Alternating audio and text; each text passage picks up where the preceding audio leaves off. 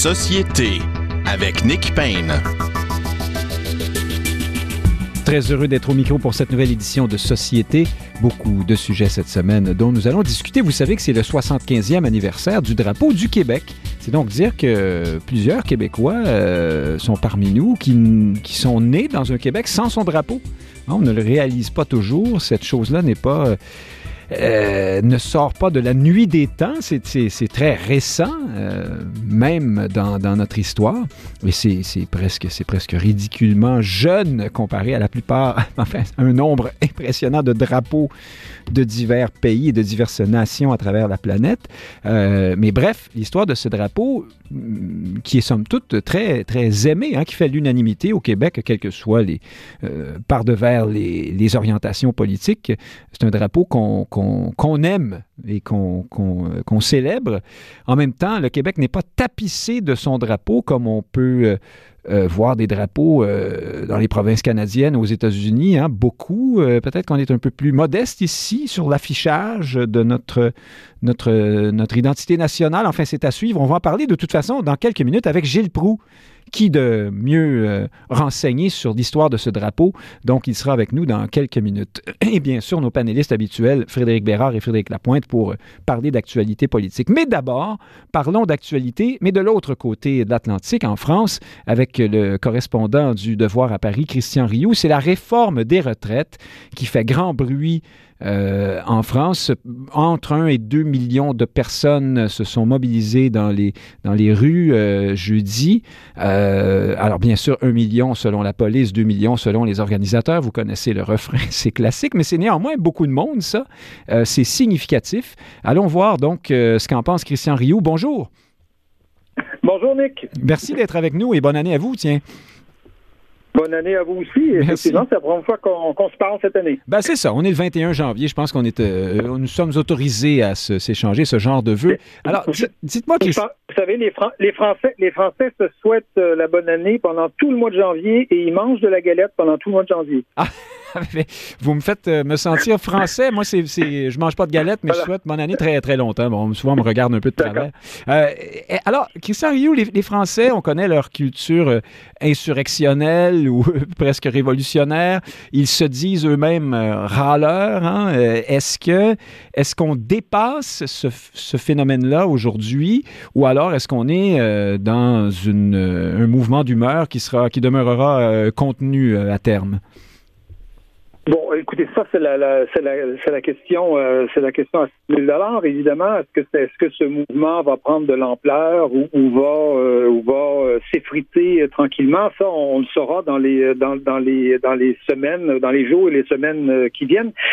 chose certaine, c'est une c'est une c'est un, je dirais que on, on est dans l'ordre des choses, c'est-à-dire que bon, les, les vous savez que les, la réforme des retraites c'est quelque chose qui revient assez régulièrement en France, à tous les 10 ans pratiquement. Et on, on, on, peut dire que la mobilisation de jeudi dernier est une, est une bonne mobilisation. En tout cas, les syndicats, je pense, sont assez contents euh, du début de ce, de ce mouvement. Euh, il, y a, il faut dire qu'il y a une unité syndicale, hein, ce qui est assez euh, rare. Ça s'était pas produit, ça, depuis une quinzaine d'années à peu près. Donc, il y a autant les syndicats euh, euh, plus, plus, plus réformistes comme la, la CFDT que les syndicats plus radicaux comme la CGT ou, ou Force ouvrière. Donc, tout le monde tout, le monde ouvrier, dans le fond, était dans la rue. Euh, oui, à peu près 1,2 million, là, on pense, de, personnes. En général, je pense que quand il y a eu des, évaluations indépendantes en France du nombre de manifestants, en général, on était un petit peu plus proche des, chiffres de la police. Il faut peut-être rajouter un petit peu sur, les chiffres de la police, donc ça nous donnerait à, peu près ça. Euh, ceci dit, c'est une réforme qui euh, devrait avoir une majorité à, la Chambre, donc à, à l'Assemblée nationale, puisque le LR, les républicains, ont, décidé de voter avec, euh, avec le, parti euh, d'Emmanuel Macron, avec la majorité euh, parlementaire. La droite traditionnelle. À moins qu'il y ait des désistements. Mhm. donc, oui, pour nos auditeurs, je précise que c'est le parti, l'ancien parti du, de, pouvoir de la droite, si on veut, le parti de Nicolas Sarkozy. Absolument. absolument. Mhm. Et, qui recueille l'appui de bon nombre de retraités, si je comprends bien, hein, qui sont par ailleurs la seule tranche de la population plutôt favorable, euh, sans surprise, à une réforme des retraites qui vise, dit-on, à mieux financer les, régimes de retraite, si je comprends bien. c'est ça. En fait, en fait, bon, 1,2 million de personnes se sont, se sont, se sont mobilisées jeudi, mais euh, ce qui est intéressant, c'est de voir un peu la répartition de, de ces gens-là. D'abord, il y a une grosse mobilisation en région. Euh, on dit seulement 80 000 personnes à Paris il vient d'avoir, là, en ce moment, qui vient de se terminer une petite manifestation de, de peut-être de 20 000 personnes à peu près. Ce sont des jeunes avec, avec l'extrême gauche de, de, la France insoumise. Mais ce sont des petites mobilisations à Paris. Donc, on, et, euh, donc on, on sent qu'on est encore dans, dans l'après-gilet jaune. Vous voyez, c'est les régions qui se manifestent beaucoup plus que Paris. Et peut-être que, euh, vous savez que le RN est contre cette réforme, euh, LFI aussi, la France insoumise est, est contre. Donc, euh, peut-être une, mobilisation qui se déplace un peu plus vers les régions et qui donc se déplace peut-être un peu plus vers la droite et moins liée finalement à, la gauche. Et comme vous le disiez, euh, dans les sondages, on note une chose et, ça, c'est, je dirais, c'est quelque part euh, peut-être un aspect inégalitaire dans le fond de, la réforme. On sent que effectivement la seule couche de la population qui est fortement en, faveur de cette réforme, ce sont les retraités. Mais bon, parce que évidemment la réforme n'aura strictement aucun effet sur, euh, sur les retraités, sauf quelques-uns, les plus pauvres, où il y aura peut-être une augmentation des, des retraites là, dans, dans, un peu dans, du minimum retraite dans quelques années. Donc, il y a euh, or, les, vous savez, les retraités en France euh, vivent plutôt bien. Enfin, le niveau de vie des retraités est un petit peu supérieur, à peu près égal, mais un petit peu supérieur à celui des actifs. Et donc, euh, il y a des gens, des experts qui disent on n'a pas mis à contribution les retraités. Il aurait fallu peut-être, on demande une contribution évidemment aux actifs qui vont qui vont travailler plus longtemps. Peut-être que les retraités auraient dû contribuer d'une certaine façon aussi à, à, cette retraite. Mais euh, je pense que si euh, Emmanuel Macron et, LR s'étaient mis les retraités à dos, là, il n'y aurait plus eu absolument personne pour soutenir, pour soutenir cette, retraite, parce que cette réforme des retraites, parce que le secteur qui la soutient le plus, et vous savez très bien que Emmanuel Macron, euh, sur le plan électoral, recrute énormément c'est un électorat plutôt âgé. Hein? L'électorat de, Macron est plutôt âgé, euh, alors qu'au contraire, l'électorat de Marine Le Pen, par exemple, est plutôt jeune. Voyez-vous. Oui, alors, oui, alors on parle ici, bien sûr, là, de, de faire passer l'âge de la retraite de, la retraite de 62 à 64 ans, d'augmenter le nombre. Les Français appellent ça des annuités. Enfin, je, il faut, faut contribuer plus longtemps, si je comprends bien, pour avoir droit euh, au même niveau de retraite. Et là, la, justification, c'est de dire que c'est un système qui repose sur l'équilibre entre les, contributeurs et les bénéficiaires, si on veut, et cet équilibre serait en péril. Christian Rioux, est-ce que, et si c'est pas votre avis, dites-moi celui des, experts que vous avez pu consulter, est-ce que cette, cette réforme se, justifie? Est-ce qu'elle résiste à l'analyse ou est-ce qu'il y a une part d'idéologie euh, là-dedans? On sait qu'Emmanuel Macron est vu tout de même comme euh, économiquement, probable, peut-être en tout cas certainement pas assez à gauche pour plusieurs. Là. Oui. Euh, euh, bon, il faut, il faut d'abord savoir que les, que les Français n'ont pas de, de, régime par capitalisation comme nous avons, nous, par exemple. Le régime de retraite du Québec, par exemple, c'est un régime par capitalisation, c'est-à-dire qu'on accumule de l'argent dans un fonds mhm. et là, euh, à un moment donné, il finit par produire des, des intérêts et donc on s'en sert, on s'en sert plus tard. C'est un, c'est un régime de retraite par répartition, c'est-à-dire qu'à chaque année, ce sont les actifs qui paient les retraites des, euh, des, des pensionnés. Donc, vous voyez tout de suite la démographie, euh, les, personnes âgées vivent plus longtemps, euh, les Français font, font moins d'enfants, même si les Français étaient réputés pour, pour en faire quand même pas mal il n'y a, pas, il y a pas si longtemps, mais ça s'effondre. le taux a chuté, hein? oui. Donc, évidemment, donc, donc, donc, inévitablement, il y a un déséquilibre du, du système des retraites. Et je pense que ce que propose euh, Emmanuel Macron, c'est une réforme, je dirais, à, à minima, euh, à minima euh, qui, qui se tient dans les chiffres, si on veut maintenir une réforme par, par répartition c'est une réforme à minima parce que, bon, on s'attendait à ce qu'elle rapporte d'ici 2030, 2035, euh, entre 12, euh, 15 euh, milliards ou 16 milliards. Finalement, elle va en remporter, euh, rapporter 12, semble-t-il. Mais je dirais que c'est une des, mais c'est une des, un des paradoxes de cette réforme, c'est-à-dire que c'est une réforme qui va rapporter 12 milliards. Mais savez-vous combien de milliards a dépensé Emmanuel Macron au niveau du déficit, de, combien Emmanuel Macron a augmenté les déficits français? Il l'a augmenté de 600 milliards. Oui, alors ça, c'est le fameux... pour la COVID. Le fameux quoi qu'il en coûte. Hein? après, le, après le en même temps, vous avez eu le quoi qu'il en coûte. Donc, c'était l'idée de mettre tous les moyens nécessaires. Alors, c'est ce qui fait dire à des gens comme le philosophe Michel Onfray, qui est toujours partout sur tous les réseaux pour parler de tout, qui s'exprimait hier sur la retraite et qui disait, ben, euh, il disait, euh, je ne sais pas comment on peut mieux faire les choses, mais ce que je sais, c'est que on a dépensé des sommes folles, euh, par exemple, oui, pendant la pandémie, ou encore pour faire des guerres un peu partout à travers le monde. Si on voulait vraiment, on trouverait l'argent. Est-ce que c'est fantaisiste comme propos ou c'est Écoutez, tout dépend comment on considère la dette, mais, mais c'est sûr qu'il y a un paradoxe, c'est-à-dire que euh, quand je vous dis 600 milliards de dettes de, de, de, dettes euh, par année supplémentaires, euh, je veux dire depuis 2017 plutôt de, plus, là-dedans il y a seulement 140 milliards pour la COVID, dans le reste c'est 460 milliards. Donc effectivement Emmanuel Macron est quelqu'un qui a beaucoup endetté la France, qui a considéré qu'il fallait le faire, et, beaucoup de et, les, gens et les actifs lui disent mais pourquoi on l'endette pas de, de 12 milliards de plus?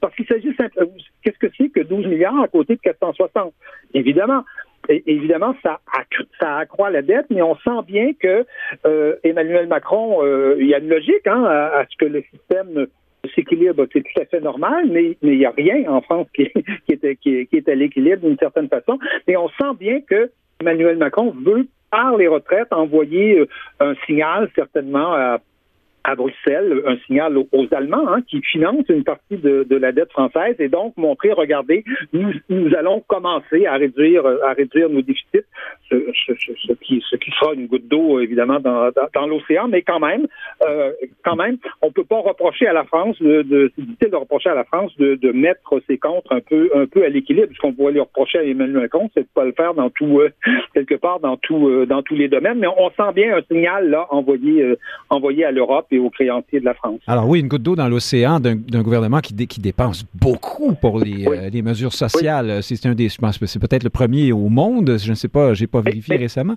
Mais et, et, par ailleurs, on, rejoint, on irait vers euh, les autres pays d'Europe, hein, qui sont souvent à 65 ans, 67 ans pour l'âge de la retraite.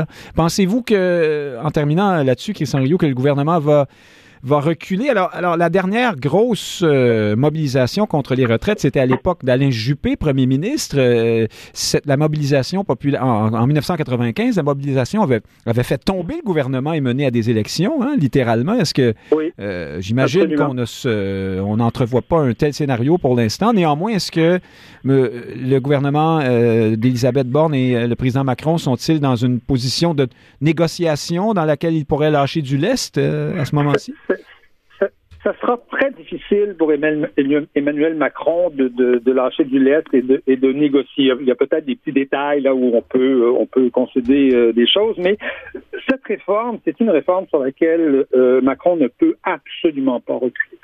Euh, il est acculé au mur. Vous savez qu'en dans, son premier mandat, il avait voulu réformer les retraites, mais il était parti dans une immense une immense réforme. Il appelait ça la la, la, la, la, la, retraite à points, on accumulait des points dans l'année. Ça changeait, ça, ça, ça, bouleversait tout le système. Plus personne n'y comprenait rien. Je pense que lui-même ne comprenait même pas quelle réforme il voulait faire. Il a dû abandonner cette réforme-là juste à l'orée au début de. de, de, de, de emporté par la pandémie, hein? oui, ça tombait juste bien, sauvé par la cloche, on a envie de dire.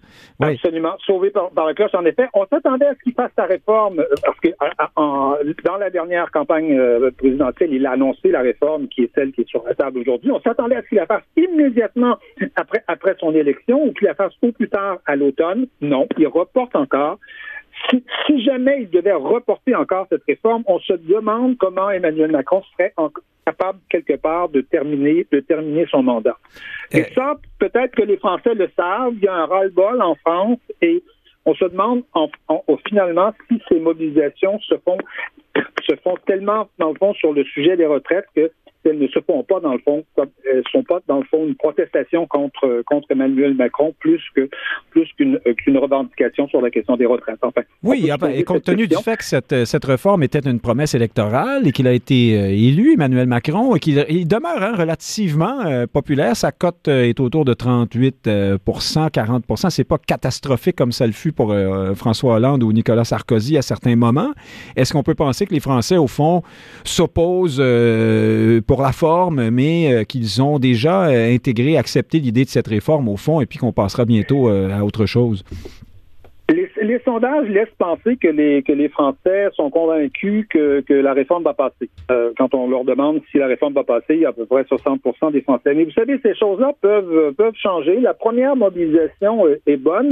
Vous, faisiez référence à 95. Après 95, au moment de 95, la première euh, mobilisation ressemblait un peu à celle-ci. Mais tout ça ah s'est amélioré par la suite. Une semaine après, c'était encore mieux. Une semaine après, c'était encore mieux. Et dans les sondages, il y avait encore plus de Français qui soutenaient qui soutenaient les, les, gens. Euh, les, grévistes en ben, C'est le cas cette fois-ci aussi. Hein, L'appui à la réforme est en, est en déclin. Il y, a, juste une chose, quand on y regarde de très près, j'ai remarqué que les Français, toutefois, euh, alors appuient de plus en plus la cause des protestataires, mais de moins en moins l'idée même de la manifestation. Ça, c'est assez euh, étonnant, ou alors peut-être qu'il y a une logique derrière ça, mais donc peut-être que ça va avec l'idée de cet état d'esprit dans lequel on est, de se dire, bon, de toute façon, ça va se faire. Et imaginez, imaginez si demain, par contre, il euh, y, a des blocages, si on bloque les raffineries, si euh, la population commence à ne, plus trouver d'essence euh, pour aller travailler, ah, si on bloque les transports en commun, parce que vous savez, les, grandes grèves aujourd'hui, ça, fonctionne très mal et ça, ça,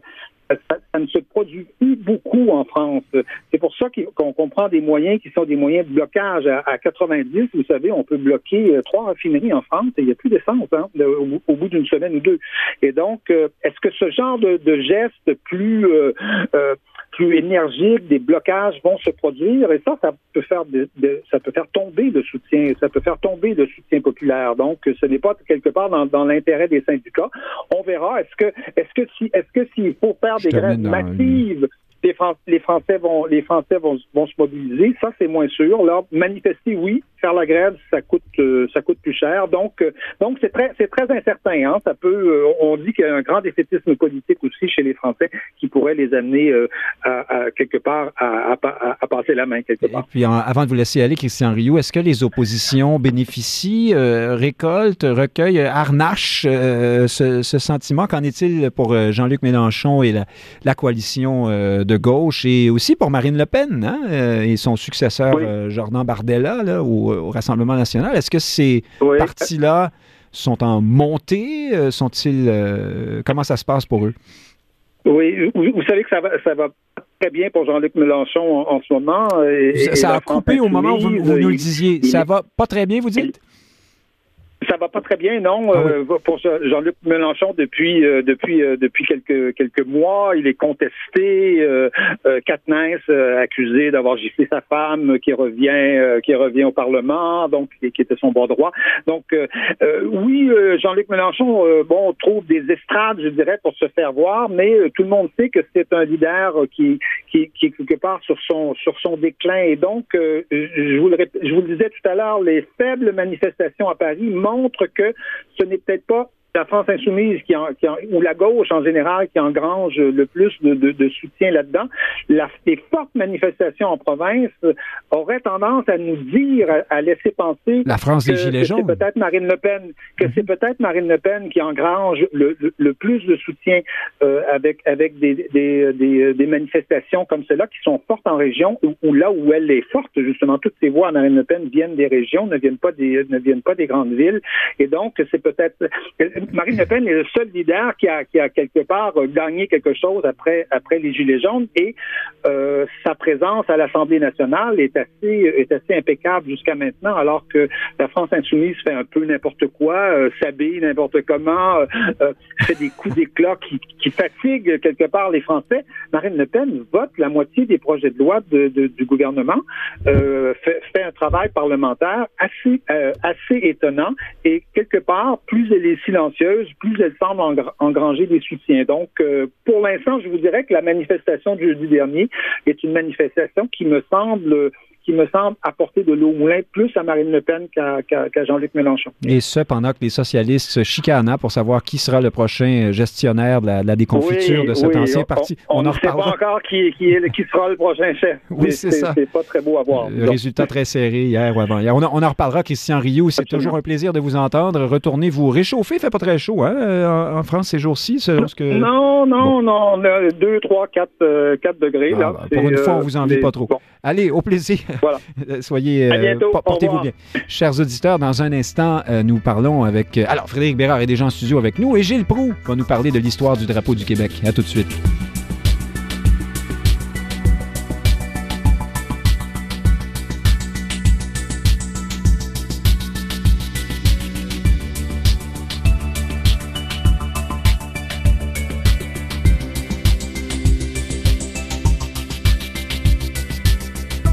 Alors voilà, sa réputation n'est plus à faire. Enfin, dans les deux cas, la réputation n'est plus à faire. Euh, mais elle est encore moins pour Gilles Proux qui est avec nous pour nous parler de l'histoire du drapeau du Québec aujourd'hui. D'abord, bonjour et bonne année, Gilles Proux. Ben, merci beaucoup. Bonjour à toi. Merci. Euh, à l'équipe. Ben, le, bonjour est passé jusque de l'autre côté, euh, vers Valérian Fournier qui fait la mise en onde aujourd'hui. Et Frédéric Lapointe est avec nous également. Il est le président du Mouvement national des Québécois et justement euh, en pleine célébration du 75e anniversaire du drapeau du Québec. Bonjour, Frédéric Lapointe. Oui, bonjour. Une journée occupée. Ben oui, alors on, vous a demandé, Frédéric Lapointe, de nous parler un peu de l'histoire du drapeau. Vous nous avez dit, ben euh, oui, mais je ne serais pas aussi bon que Gilles Proux. Alors, figurez-vous que quand on a l'original, pourquoi se contenter de la copie? Voilà. Gilles Les Proux... réputations surfaites mais Frédéric, il, est euh, sur l'esplanade de la Place des Arts, je suppose, parce qu'on va célébrer le drapeau là, tout à l'heure. Oui, Frédéric, euh, oui, ben, il, va, il va tout nous expliquer. Ah, n'est-ce pas, Frédéric Lapointe? Vous êtes dans ces, quelque part à Montréal pour. Ah, ah, en, ce moment, je suis à Saint-Jérôme. Euh, ah.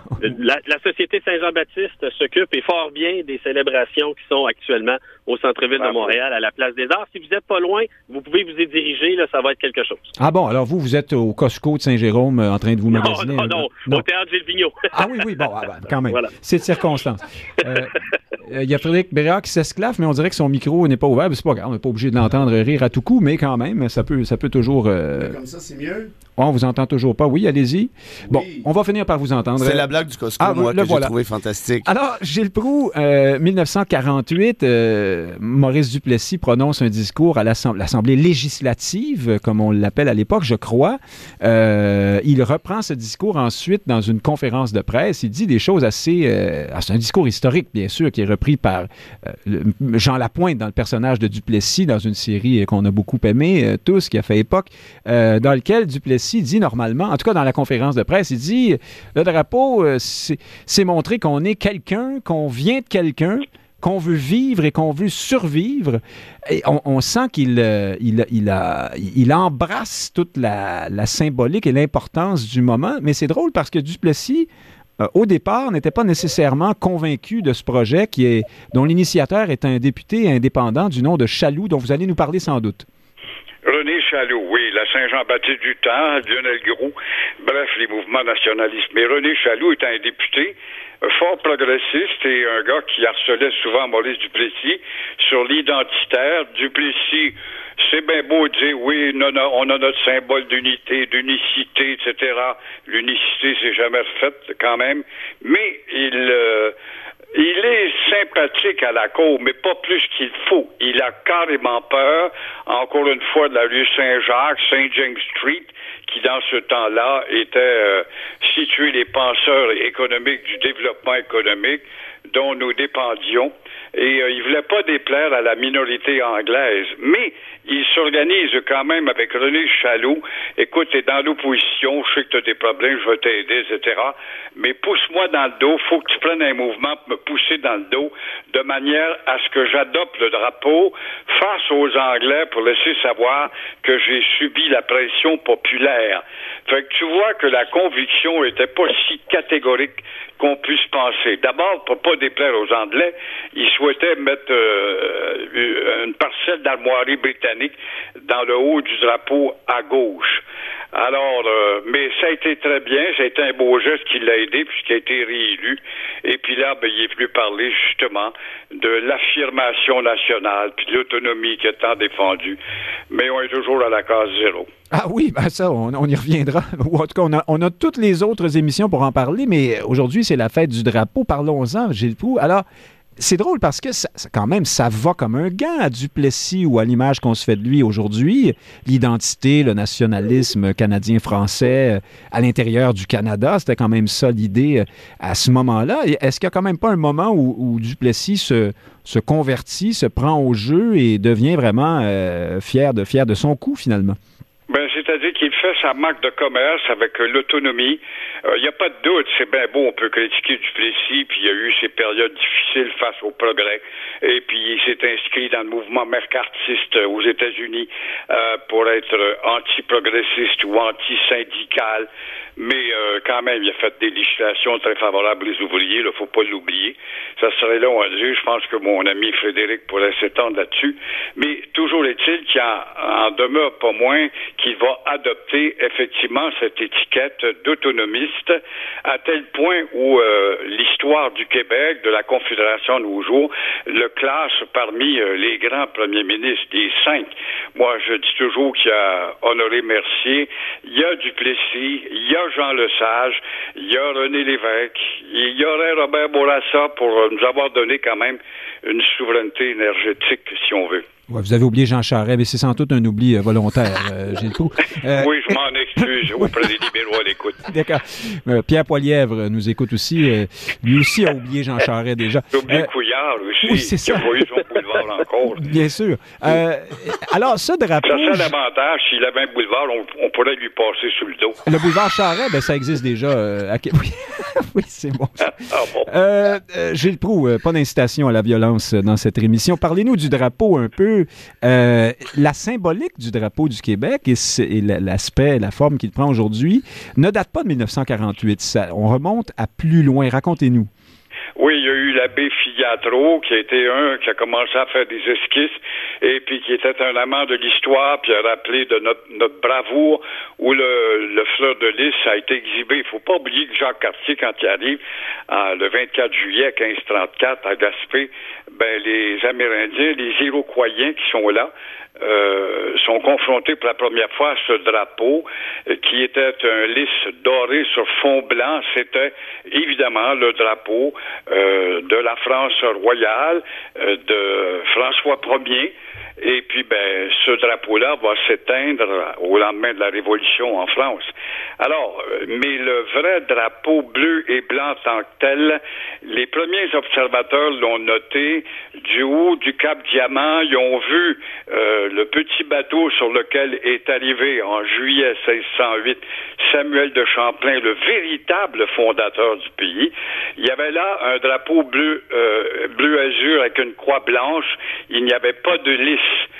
Et euh, est-ce que c'est ça qui a allumé l'abbé Filiatro ou d'autres penseurs? Ça a été une très belle idée parce que héraldiquement parlant, les experts, moi j'avais lu ça il y a quelques années, j'en étais très fier, euh, que le drapeau du Québec est classé dixième parmi les plus beaux drapeaux au monde. C'est quand même quelque chose. Je pense qu'on a fait preuve d'une imagination, bon, qui est le bleu, évidemment, du ciel, puis la religion catholique qui nous promettait le ciel, la croix pour euh, notre culture catholique, et euh, le lys pour notre francité rattaché à l'époque de la Nouvelle-France. Faut pas oublier que le lys en France, bon, euh, on l'a banni il y a longtemps, mais le nôtre, il rappelle l'époque où la France a été ici 200 ans de temps et c'était sous le lys. Alors, on a, puis aussi au début, ben, on mettait les lys en pointe vers le cœur de la croix, puis après ça, du Plessis, comme je disais, il mettait une symbolique britannique. On l'a tripoté, on y a mis un cœur pour le Sacré-Cœur, en faire un symbole de ralliement au catholicisme, mais on l'a finalement laïcisé avec euh, ce drapeau d'aujourd'hui, le 21 janvier. Oui, alors cette, euh, cette version-là, cette ébauche ou ce, drapeau avec les, fleurs de lys qui pointent vers le centre de la croix et un cœur au milieu. Euh, pouvez-vous nous en dire plus là-dessus? On le voit. Sacré-Cœur. évidemment, c'était l'église locale qui euh, voulait faire référence à notre nation qui a été fidèle à la croix et même si on a été séparé de la France, qui s'est éloigné évidemment de la de la, du christianisme, du catholicisme, euh, va faire en sorte que nous, on est resté fidèle à nos racines de l'époque de la Nouvelle-France. Mais il ne faut pas s'imaginer que durant la Nouvelle-France, la pratique de la religion, il y avait beaucoup de cérémonies religieuses, il n'y a pas de doute mais elle n'était pas aussi intense qu'elle va devenir sous euh, Monseigneur euh, qui va instaurer l'ultramontisme, euh, Ignace Bourget. Mhm. C'est là que l'intensité religieuse va vraiment identifier notre nation comme une nation docile, obéissante, qui évidemment se trouve avec Monseigneur Bourget qui a créé un État dans l'État pour enfin profiter et en même temps nous non pas nous amoindrir, mais euh, nous imposer l'ultramontisme, la censure épouvantable, mais euh, secrètement, il va jouer un tour aux Anglais en leur demandant euh, cédez-nous la responsabilité, ce peuple-là n'est pas instruit et nous allons l'instruire et nous ne formerons pas des Louis-Joseph Papineau. Vous allez voir, même si Monseigneur de l'Artigue était l'oncle de Papineau, et euh, il va jouer des tours aux Anglais en ce sens qu'il va multiplier, bon, il fait amener les Jésuites, Saint-Geste, il va multiplier l'apparition avec le Collège Sainte-Marie des collèges classiques qui vont former euh, une intelligentsia, somme toute, qui va s'affirmer vers l'affranchissement plus tard. Mhm, intéressant. voilà toute une mise en contexte à partir de ce drapeau euh, avec les fleurs de lys vers le centre. Et donc, finalement, on les redresse, on enlève le cœur. Ça devient le drapeau du Québec tel qu'on le connaît aujourd'hui. En terminant là-dessus, Gilles Proux, diriez-vous que ce drapeau, qui, euh, qui fait l'unanimité hein, par-delà les, les orientations politiques. on dit même qu'à l'époque, même les, dans les médias anglophones, les éditorialistes trouvaient plutôt beau ce, nouveau drapeau du Québec. Est-ce que vous diriez que c'est une sorte de succès esthétique. Hein? C'est parce qu'on le trouve beau que ce drapeau a fait l'unanimité par-delà. Dans un magazine américain, le, le, le, plus beau drapeau, classé numéro un, c'est la France. Euh, vous allez me dire, c'est banal. Il y a plusieurs qui ont fait des tricolores après, mais c'est parce qu'ils ont été les premiers. Le deuxième, l'américain, le troisième, le britannique. Et Québec était au dixième rang. Ça, c'est des experts qui visualisent et puis qui, bon. Et euh, effectivement, c'est un beau drapeau qui a été galvauté parce que pendant longtemps, ah, c'est le drapeau du ici, disaient les libéraux. Par la suite, le mouvement indépendantiste va naître, le drapeau va être exhibé dans nombre de manifestations. Les libéraux disaient ça, mais Adélard Godbout était, était bien d'accord, par exemple. Euh, oui, Adélard Godbout l'a très bien approuvé, il n'y a pas de doute, mais comme euh, ça avait été quand même euh, adopté par l'Union nationale, et là, Duplessis s'en sert, l'exhibe durant les campagnes électorales, les libéraux ne sont pas tout à fait habitués à ça tout de suite. Alors, il, on le montre abondamment il est identifié à l'Union nationale. Plus Alors, il se politise tout de même, oui. Oui, le mouvement indépendantiste, ben lui, il a été malmené par terre, brûlé parfois, bafoué et d'autres fois exhibé avec fierté dans nombre de manifestations. Alors là, c'était le drapeau des séparatistes. Les libéraux euh, ne voulaient pas plus l'honorer ou faire du bruit comme symbole de fierté. Et avec le temps, depuis, euh, depuis euh, l'échec du deuxième référendum, euh, la société est devenue peut-être, j'ai envie de dire, plus apolitique. Si c'était le cas, c'est malheureux, mais la, plus indifférente à l'histoire, à ses racines. c'est un drapeau, somme toute, qui passe partout, autant chez Québec solidaire que n'importe quel conservateur ou libéraux, etc. Alors, il est vraiment ah, devenu un symbole. mais euh, Legault aura intérêt. Daniel Johnson, père, a été un homme quand même audacieux. Il s'est inscrit dans le mouvement de revendication en 67 pour l'Expo. Il passe la loi du drapeau du Québec. Exige que les écoles et tout établissement sous juridiction québécoise ait un drapeau. Euh, du Québec. Alors, c'est une affirmation, voyez-vous, nationale. Et euh, ah, c'est tout récent quand même. Hein? C'est justement intensifié ça.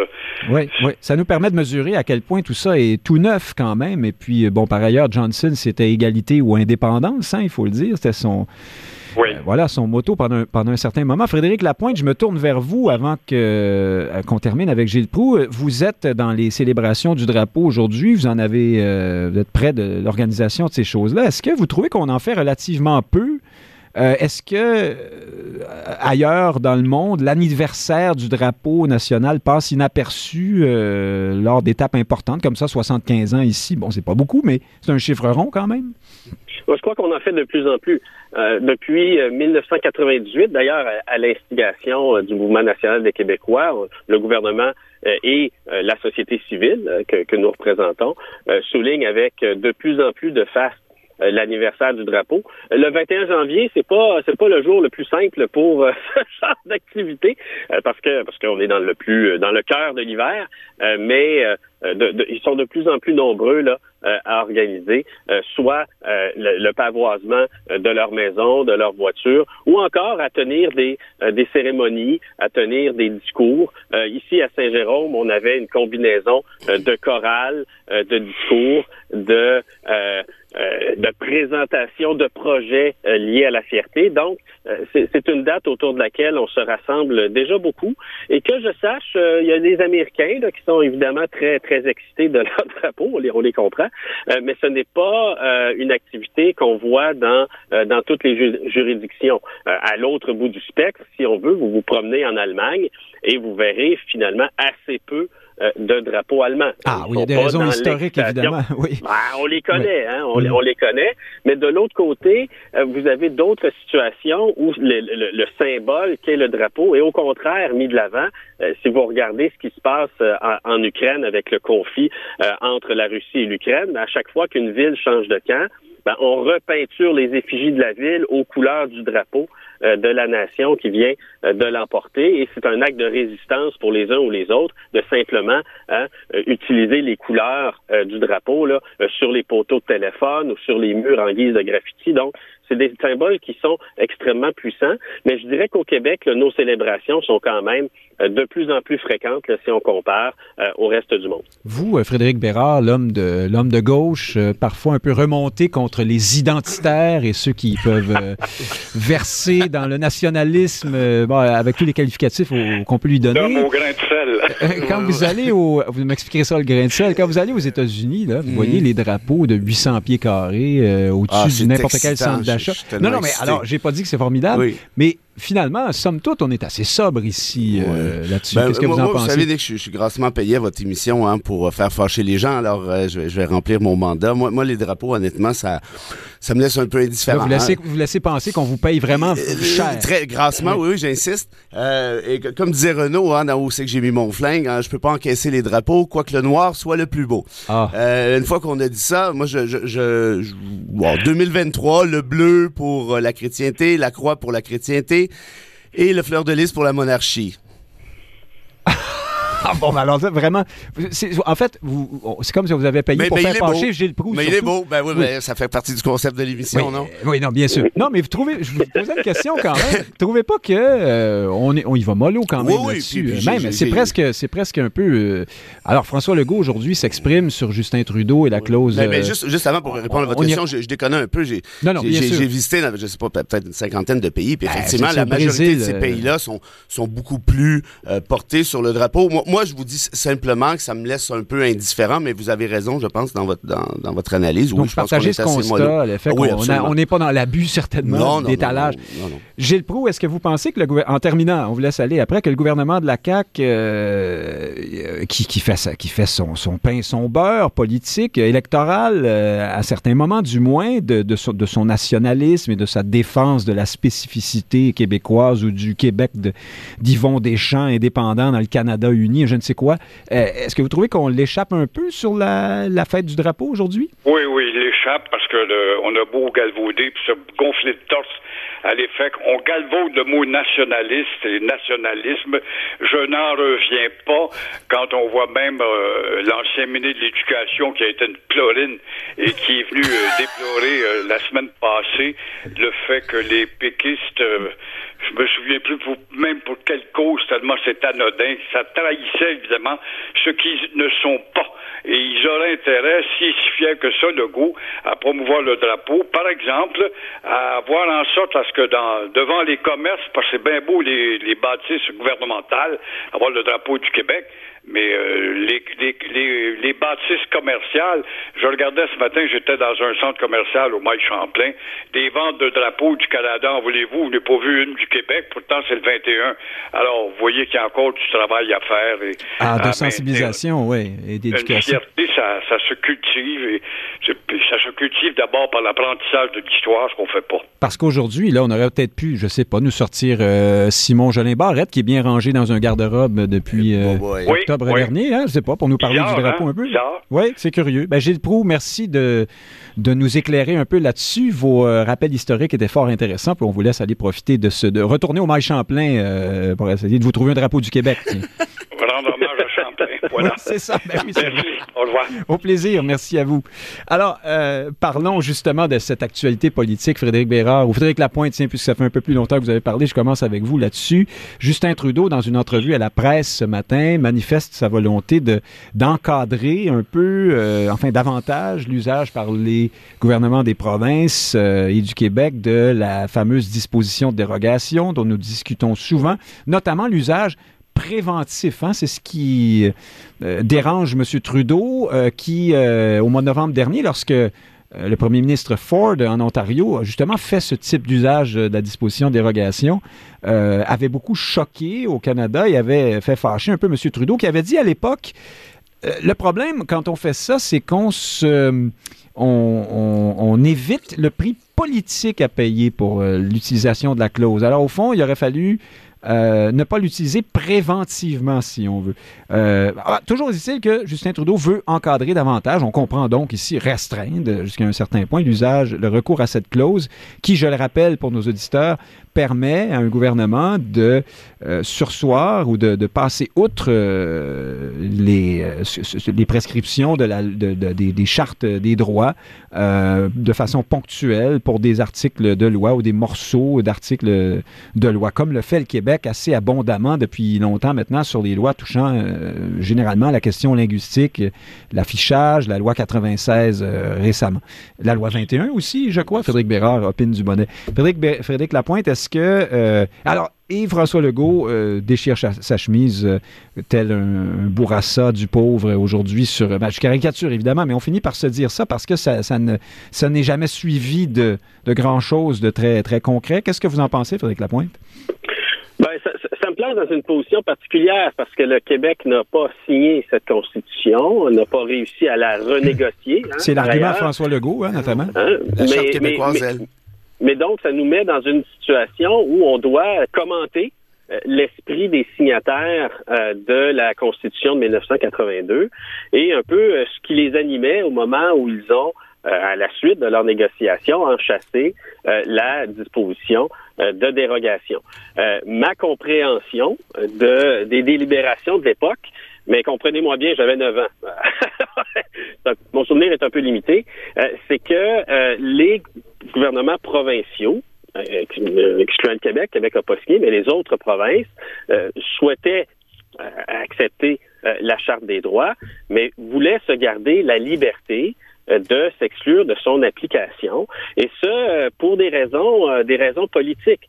Je ne pense pas qu'il était dans l'esprit de la disposition de 1982 que les provinces doivent absolument attendre que les tribunaux se soient prononcés avant de pouvoir invoquer euh, euh, la dite clause. C'est ce que dit Trudeau. Trudeau dit l'utilisation préventive euh, empêche les tribunaux de se prononcer et par conséquent fait, un peu permet au gouvernement de s'en tirer à moindre à moindre coût politique. Ce que, je, ne suis pas certain pour le coût politique, mais ce que je crois et je pense qu'il y a un travail un travail d'historien, de journaliste à faire là, c'est que l'esprit de 1982 n'était pas à l'effet de dire, ben écoutez, on va toujours laisser les tribunaux se prononcer avant le politique. Je crois pas que c'était ça l'esprit de 1982. Je comprends qu'aujourd'hui, les gens qui voudraient peut-être revenir sur euh, l'utilisation de cette clause ou qui préféraient qu'il n'y en ait pas, hein, Trudeau père aurait préféré qu'il n'y en ait pas. Peut-être qu'il y a des gens au Parti libéral du Canada qui préféraient qu'il n'y ait pas de clause ou qui préfèrent que les tribunaux se prononcent on, davantage on dit qu'il aurait préféré et moins ça, les parlements. Mais en même temps, on lui prête euh, des citations, euh, le père Trudeau, euh, qui, qui venait un peu, euh, comment dire, tempérer cette position de sa part. Il avait l'air de s'être fait à l'idée de la, de la disposition dérogation. Mais pardon, je vous interromps. Mais, mais je suis pas, je suis pas certain pour le prix politique parce que un gouvernement qui s'affiche donc, en contradiction, on l'a vu avec Doug Ford de toute façon en Ontario, qui s'affiche en contradiction avec la charte d'entrée de jeu, euh, ben, en fait, il paie un prix politique plus tôt et un prix politique certain par rapport à un prix politique hypothétique plus tard. Donc ça, cet argument-là, je l'achète euh, absolument Alors, pas. donc, d'après vous, il y a un prix quand même. là. Oui, il y, a, il y a un prix quand même, mais pour Justin Trudeau et les, les, les partisans euh, de l'application euh, plus, euh, plus intégrale ou plus constante de la charte, ben évidemment, de renvoyer ces questions-là vers des tribunaux où ils ont essentiellement nommé les juges. Euh, dans le cas des questions qui intéressent le Québec, essentiellement des juges qui se penchent euh, du même côté. Euh, pas toujours, parce qu'il y a des questions politiques euh, qui euh, euh, appellent les juges à, à une certaine sagesse, mais on peut pas penser que euh, le système judiciaire canadien euh, est pas penche pas euh, euh, pr- euh, pratiquement toujours du même côté euh, sur ces questions en raison même euh, du processus de nomination qui est loin d'être indépendant euh, du politique. Donc oui, moi c'est inquiétant cette manœuvre-là du gouvernement fédéral et j'affirme, mais encore une fois c'est sujet à vérification, que ça contredit l'esprit euh, de l'introduction de la clause dérogatoire en 1982. Alors, depuis que vous parlez, Frédéric Bérard a eu le temps de sortir trois fois du studio pour aller chercher du papier, des crayons, euh, De l'oxygène. Manger ses- un, un de ses deux souliers. Euh, et euh, on- on- je, sais, je sais déjà un peu ce qu'il va nous dire, mais il faut le redire parce que c'est sa position. Mais ensuite, euh, parce qu'on a souvent fait ce débat, il faut qu'on se demande pourquoi Justin Trudeau fait ça maintenant et qu'est-ce que, à cause de quoi, de quoi en retourne-t-il? Mais d'abord, vous vouliez répondre. Ben oui, ben oui, ben c'est un peu délicat là. On en a déjà parlé en, en novembre. C'est moi, à vrai dire, là, qui a contesté, qui conteste l'usage de la dérogatoire. Je l'ai fait en cours supérieur dans la loi 21. Je le fais maintenant en cours d'appel, qui est en Donc, je vais essayer de tenir ça de manière très euh, conceptuelle et, et théorique. En réponse à Frédéric, quand il dit la, la, la, la Constitution de 82, la Constitution de 82, c'est c'est bien beau tout ça là, mais la, la question de la charte québécoise, elle a absolument rien à voir avec la Constitution de 82. Elle est même née quelques années auparavant. Et la question donc de la dérogatoire s'applique, qui, qui est en cause actuellement, s'applique tout autant en ce qui a trait à la charte canadienne qu'à la charte québécoise. Donc, on a beau penser Trudeau, les méchants, les libéraux, les Anglais. Parce que vous dites, c'est, euh, bon, supposons que la, la, la- la Constitution qu'on n'a pas signée n'existait pas. ça changerait rien. quand même ça changerait rien le au même débat. débat Ça ne changerait, Charte québécoise. ça ne changerait ben. Absolument rien au débat, du, notamment du fait. S'en mêlerait pas. C'est ben, quand même une grosse différence. Mais je, je rappellerai aussi que dans la réforme sur la question de l'affichage linguistique, la loi 101, où la question de la dérogatoire avait été discutée, La Ford, rien à voir avec le premier ministre ontarien. Non, On non, absolument. La réforme de 1988 hein, Oui. sur la question de, de, de la loi 101, n'oublions pas une chose suivante. Cette décision-là n'a pas été rendue en vertu de la charte canadienne. Elle a été rendue en vertu de la charte québécoise, incluant sur sa dérogatoire. Ça, c'est la deuxième affaire. Euh, troisième chose, la question du, du, du préventif ici. Ben, quand on regarde les débats parlementaires, les travaux préparatoires de 82, puis j'ai été obligé de le faire évidemment dans la contestation, on voit très clairement que l'esprit, l'intention des constituants était ceci, de ne pas permettre un usage préventif et omnibus de cette même dérogatoire. hein. Il y a une grosse, c'est- un peu ça là, que nous dit Justin Trudeau ce matin. Et franchement, historiquement parlant, on n'est pas obligé d'être d'accord avec lui, mais historiquement parlant, il a raison. L'autre affaire, c'est que la proposition qui est faite, parce que là, Par contre, ça évolue, ces choses-là. oui, mais évidemment Que que, ça peut évoluer. Évidemment que ça peut évoluer. Mais moi, la proposition qui est faite à la Cour, là, je peux le dire parce que c'est public de toute façon, il n'y a pas de secret là-dedans. euh, c'est la chose suivante. Il y a personne qui parle. Puis je, puis je le sais parce que il y, a, il y a juste moi qui plaide ça, là. Donc, on parle pas de jeter le bébé avec l'eau du bain puis de mettre fin à la dérogatoire. J'ai jamais proposé ça. Les, tribunaux sont pas là du tout non plus. Tout ce qui est proposé, tout ce que la Cour d'appel aura à décider au moment où on se parle, c'est ceci. Est-ce qu'on devrait, c'est ma proposition, ajouter une condition, une seule, une condition de fond à l'usage de la dérogatoire qui serait celle-ci? Qu'un législateur qui entend recourir à la dérogatoire, qu'elle soit québécoise ou canadienne, soit obligé de faire la preuve qu'il poursuit un objectif réel et urgent avec sa loi. En d'autres termes, est-ce qu'il y a une nécessité, est-ce qu'il y a urgence d'agir? Si, ça, c'est le palier. Ça permettrait à quelqu'un sur la loi, euh, euh, dans le cas de la loi 21, par exemple, de dire, franchement, euh, ça ne va pas nous tomber dessus demain matin, il n'y a pas d'urgence. Ben, ça, c'est évidemment ma posture, mais par exemple, par rapport à la loi 96, je pense que la loi 96 poursuit un objectif réel et urgent, donc il n'y aurait pas de problème à l'usage de la dérogatoire de ce fait-là. Et par rapport, de en perspective. oui, mais évidemment, mais c'est le but du jeu. Puis l'affaire Doug Ford en Ontario, vous l'avez dit, hein, qui a voulu suspendre le droit de grève des employés de l'éducation en Ontario. Ça, pas ben, ça, ce serait pas, oui, parce qu'il a reculé, mais ce serait pas un objectif réel urgent. Donc, on, on casserait cet usage-là de ce fait-là. En d'autres termes, c'est une question d'opportunité, d'éviter les recours omnibus, d'éviter les recours trop faciles hein, en disant, ben, il n'y a pas de problème. Puis je répondrai à Frédéric ceci aussi, ça c'est important, quand il dit, et je cite, je suis absolument convaincu qu'il y a un prix à payer maintenant en utilisant la dérogatoire, ben je rappellerai que le gouvernement Legault a utilisé la dérogatoire à tout craint, tapissé mur à mur, et dans la loi 21 et dans la loi 96, c'est ramassé avec 18 députés de plus Parce qu'on a jugé la, cause urgente, justement, ici, hein, de la même façon que M. Ford. Non, mais ce que je veux dire, c'est qu'il y, en a plus. Il y a plus de. Le prix à payer. Euh, il y, a, tellement payé un prix important, le gouvernement Legault, que c'est ramassé avec 18 députés de plus au final. Ben oui, mais exactement. Ben oui, mais c'est où le prix? Ah, ben, parce que les gens étaient d'accord, manifestement. Mais, oui, mais c'est parce que l'idée. Mais un instant, l'idée d'une charte des droits, on, va, commencer à la base. Hein. Charte des droits, charte des droits individuels, charte des droits qui protège certains droits de minorité. C'est à ça que ça terre. Et le paradigme des libertés publiques a été créé après la Deuxième Guerre mondiale. J'ai pas besoin de faire un dessin. Donc, une fois qu'on a dit ça, ben, si on dit, ah, ben, la majorité est pas d'accord, ben oui, mais laissez faire la charte à ce moment-là, on perdra pas notre temps avec ça. Donc, c'est toute l'essence même, l'éthos de l'esprit d'une charte qui est en cause ici. Donc, moi, à titre personnel, je vous le dis, et les tribunaux sont là-dessus.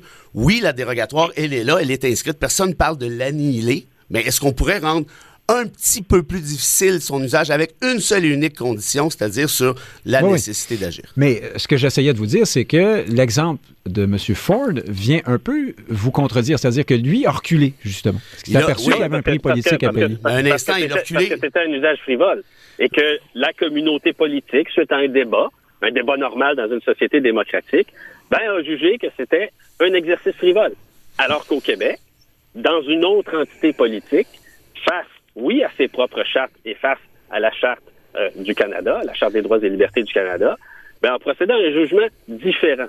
Donc là, la question, c'est est-ce que on confie le pouvoir, et ça, ça, demeure ça, on en a discuté souvent à cette émission-ci, est-ce qu'on confie le pouvoir de déterminer si une exception est juste aux tribunaux, ou est-ce qu'on confie le soin de juger si une exception est juste au Parlement. Oui, oui, c'est pour ça que des gens comme Guillaume Rousseau appellent ça la clause de souveraineté ben parlementaire. Et, ce que, fait, ce que fait la clause nonobstant, en présence d'une charte, c'est qu'elle allume les lumières en gros clignotant avec des flèches rouges qui pointent en disant voici, ceci est en contradiction avec la charte que, par ailleurs, vous avez adopté dans le cas du Québec ou que vous n'avez pas adopté dans le cas de celle du fédéral. Mais elle met en lumière le fait qu'il y a une exception. Et là, ben oui, les gens vont discuter puis vont juger est-ce que c'est une bonne ou une mauvaise exception, est-ce qu'il y a urgence ou pas, et il y aura une conclusion politique à ce débat de façon contemporaine, et il y en aura une autre conclusion peut-être dans 5 ans, dans, dans 15 ans, mais on ne confie pas nécessairement aux juges le soin de décider ce qui, dans une société... Les positions sont bien campées, il est midi 53, mais euh, Frédéric Bérard, il faut que je vous demande ça. Vous mhm. dites, euh, c'est moi. Euh, d'où est-ce que vous arrivez? Expliquez-nous euh, comment ça s'est fait. Comment se fait-il que vous êtes celui qui porte cette cause aujourd'hui? Ben, en fait, moi, ma, cliente, euh, je peux le dire, tout ça est très, très public, c'est la Fédération d'autonomes d'enseignants du Québec, qui est le plus gros syndicat d'enseignants. On parle d'à peu près 50 000 membres, ni plus ni moins, qui a l'obligation hein, de protéger le droit de ses membres, c'est-à-dire des, euh, des syndiqués euh, professeurs euh, au primaire et au secondaire. Ah voilà, c'est, c'est comme avocat de cette... Oui, oui, c'est pas à titre particulier. Là. Quand je dis c'est moi... Là, ben oui, non, mais je voulais comprendre. Zéro, vous n'êtes pas levé un matin en disant... Non, non, non, c'était zéro présomptueux. Mais ben, évidemment, vous êtes d'accord avec la cause. Bon, c'est pour ça que vous ben, êtes ben, évidemment, moi, je, suis rendu à l'âge où j'accepte juste les causes qui font mon affaire. Et ceci ah. fait mon affaire. Et, je, je J'ai hâte d'avoir votre âge. et je dirais seulement ceci, deux petites choses si vous me permettez très rapidement. Quand Frédéric dit la conclusion est politique, week. Mais ben, c'est ce que vous contestez. Non, non, mais c'est justement ça. C'est parce que là, il y a des. Là, je, ne parle pas de Frédéric, mais il y a des gens qui, qui, parlent de la dérogatoire sans savoir de quoi on parle.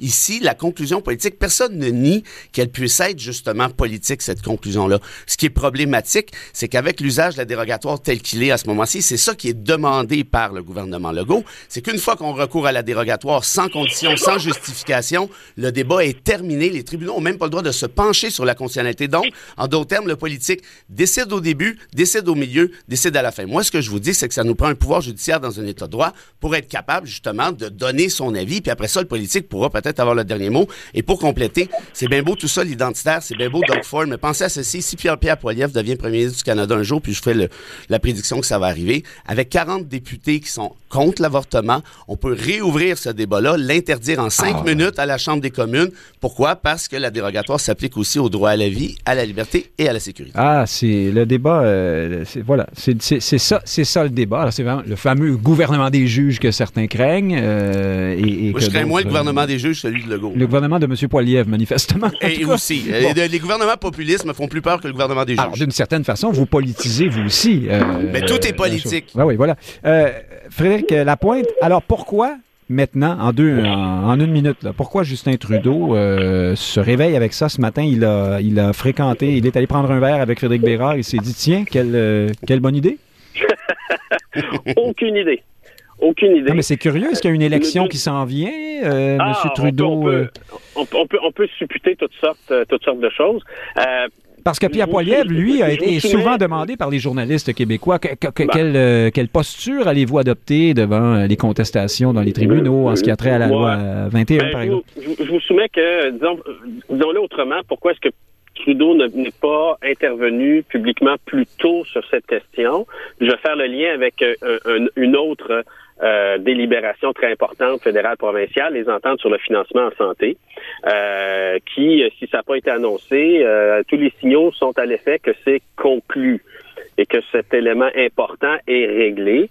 Et lorsqu'il y a des, discussions de cette nature, euh, il arrive que les gouvernements euh, se retiennent de, euh, de mettre leur œil, leur doigt dans l'œil du gouvernement d'en face pendant qu'ils cherchent à s'entendre. Donc, paradoxalement, c'est peut-être l'indication que le gouvernement Trudeau et le gouvernement Legault s'est entendu sur l'essentiel et là, ils peuvent se mettre à, débattre de ce genre de questions. Maintenant, on peut se chicaner. Frédéric Bérard, là-dessus, est-ce qu'il y a des raisons stratégiques à la sortie ben, maintenant là, de, de Justin Trudeau? Ben oui, évidemment, c'est de se démarquer de Poilievre, hein, dans un certain sens. Et d'autre part, le, truc de Ford en Ontario a foutu les quételles à plusieurs personnes à l'extérieur du Québec, au Québec aussi, mais à l'extérieur du Québec, notamment des syndicats qui disent est-ce que, est-ce que les droits de grève vont être suspendus maintenant que la des droits? Alors, ce que vous me dites, c'est que au-delà de la question de l'unité canadienne puis du recours par les, les méchants québécois. À non, mais c'est pour ça qu'il ne faut pas ramener ça à la, question du Québec, parce que Trudeau, rappelez-vous, tant, tant en rapport à la loi 21 qu'à la loi 96, n'avait pas dit un mot là-dessus. Pourquoi? Parce qu'il voulait pas trop s'en mêler.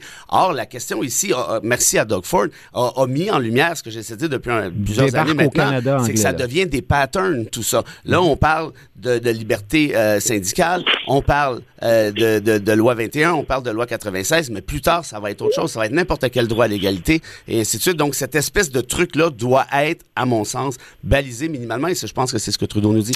Frédéric Bérard, chroniqueur, avocat, c'est que, vraiment, on s'en souvient, essayiste, euh, grand amant des animaux devant l'éternel. Merci oui, oui, ce midi.